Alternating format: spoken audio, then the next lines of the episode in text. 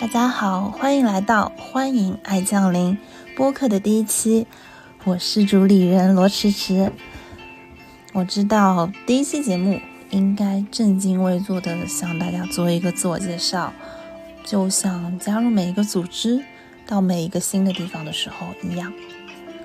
可是我身上的故事实在不太多，所以我能介绍的只有一句话：我叫罗迟迟。上海土著，毕业于上海的西南某高校，是一名工作还没有满一年的国企人。That's it。所以我想就直接跟大家聊天吧，希望大家可以在聊天的过程中慢慢的认识我。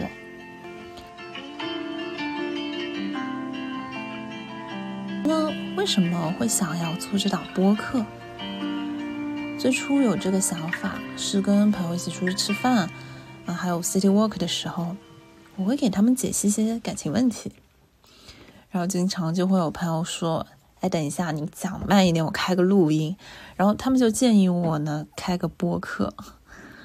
这个建议从提出到现在采纳，也已经过了大半年了。嗯，不然我怎么叫罗迟迟？But 主要原因其实。嗯，是我觉得自己是个不太喜欢说教的人，嗯，跟朋友分享是两码事嘛。但如果对外说的呢，总感觉那个就不太符合我安静写东西的人设。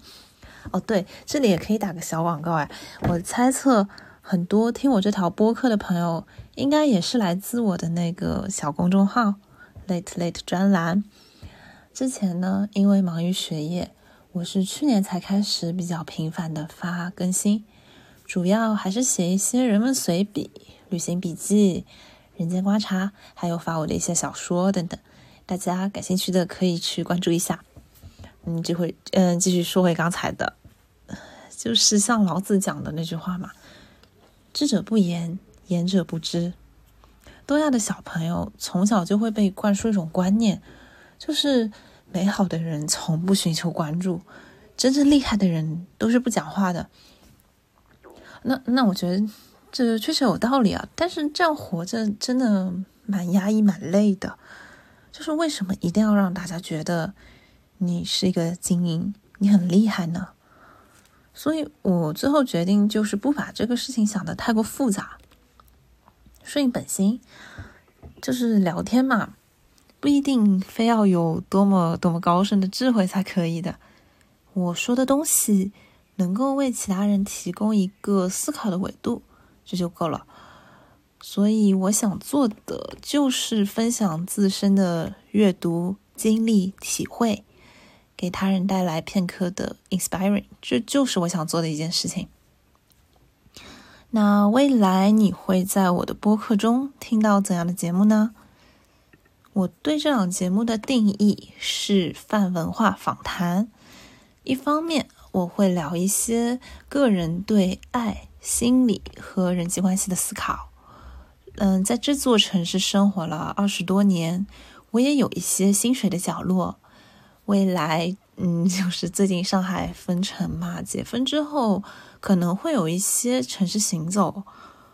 另一方面，我也想对我一些很有意思的朋友，啊，一些与我同龄，并且还处在半熟状态的年轻人，做泛文化的访谈。我们会聊聊自己的经历，聊一聊对流行元素、亚文化的观察和思考。啊，by the way，我这里还想对一些朋友说声抱歉啊，因为，嗯，我之前跟两三个朋友谈过，就是合作来做播客的这样一个想法。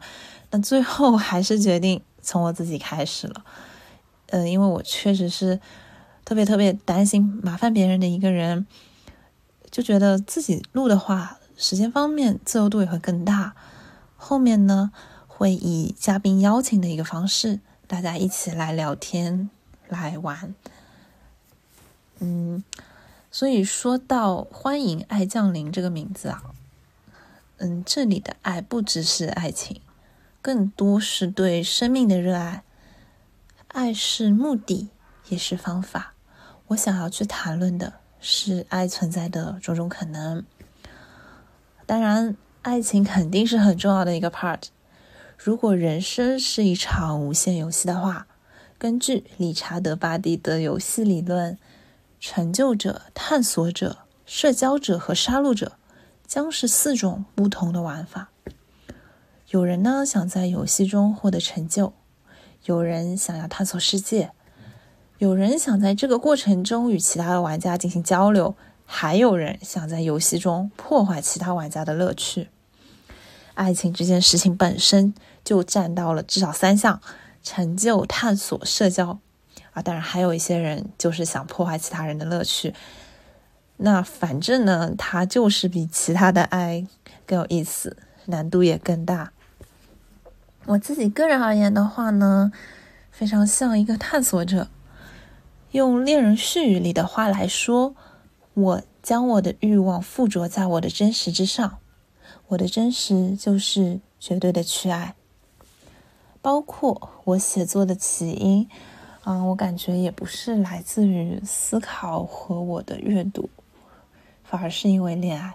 没有恋爱就没有我的写作，也不会有我今天想做的这档播客。就我觉得这是一个看山是山，看山不是山，看山还是山的过程。有爱伊始，想过摆脱，现在呢，复又决定重新理解、谈论、实践。还有一点我想说的，就是谈论爱并不是说教，它其实意味着谈到每个人身上最终实际的需要。前两天的五一假期，我也读完了弗洛姆的那本《爱的艺术》，他提到。分析爱的属性，将会发现，当今普遍缺乏爱，多数人宁愿把爱当成被爱的问题，而不愿当成爱的问题，即不愿当成一个爱的能力的问题。必须批判这种缺乏的，造成这种缺乏的社会条件。可是，在当下这个规则化、商品化的时代，真的很会自然而然让成人养成一种。接受的思维模式，就是接受消费，嗯，接受算法，接受社会灌输给我的很多很多观念。像梁梁永安老师在他爱情课上说的嘛，我们今天可以穿着很好的衣服，过很有品味的生活，外形很精致，但内部是散的，不知道自己这辈子应该追求什么价值，应该做什么事。就很多人打小就没有特别想做的事情，长大以后也只是想着在大城市定居，找一份工作，啊，找一个人结婚，然后为了达成这个目的，去最大化、最大化利用自己的一切性格资源，甚至愿意改变自己的性情。那我觉得这其实是非常遗憾的一件事情。爱和创作，嗯，都是一个增量的过程。我感觉它需要有一种 creator 的思维，创作者的思维，而不是简简单单的接受。他对个人能力提出了很高的要求。嗯，他需要人有一种感情强烈、头脑清醒、充满活力的状态。那这只能是在其他领域富有生机和活力的结果。如果在其他方面已经没有活力，那在爱的领域又怎么可能有呢？这个问题没有简单的答案和解决方式。那我觉得，作为一个 creator，去改变社会条件、改变一个系统是不可能的。就像罗翔老师说的：“人不可能影响他人，他人能从你身上获取的只有片刻的感动。”能做到的就是传递一些理念。那多年的写作习惯，它带给我的一个好处，就是养成了一个相当稳定的内核，并且相当敏感。稳定呢，是指我每天一定是有一段固定的时间是用于写作的。成长中该经历的烦恼我都有，但当一个人他有自己想做的事情。大多数时间就会处在一种充满安全感的状态，而敏感，我觉得它是一种天赋。虽然它无可避免的会给我带来一些内耗的副作用，但它同时也是我们能掌握一项能力的充分条件。就如果你对自身不敏感的话，你是学不会专心的。专心就是你掌握艺术的条件之一。那学过乐器、开过车的人，应该都能明白我说的是什么意思。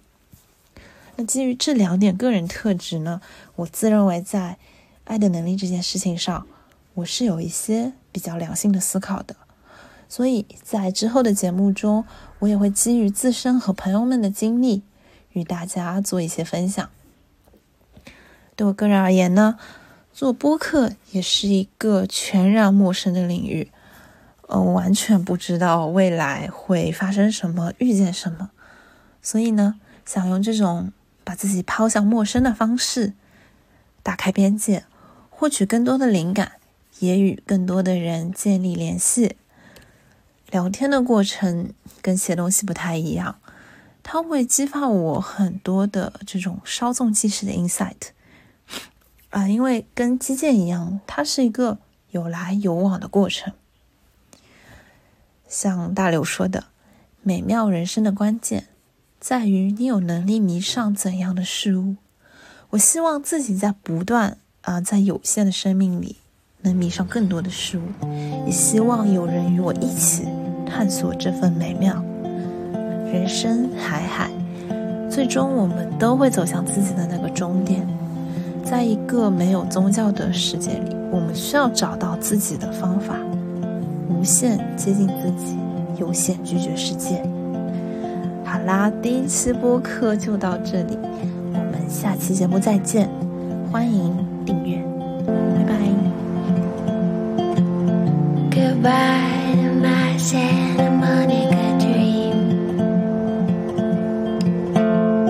Fifteen kids in the backyard drinking wine. You tell me stories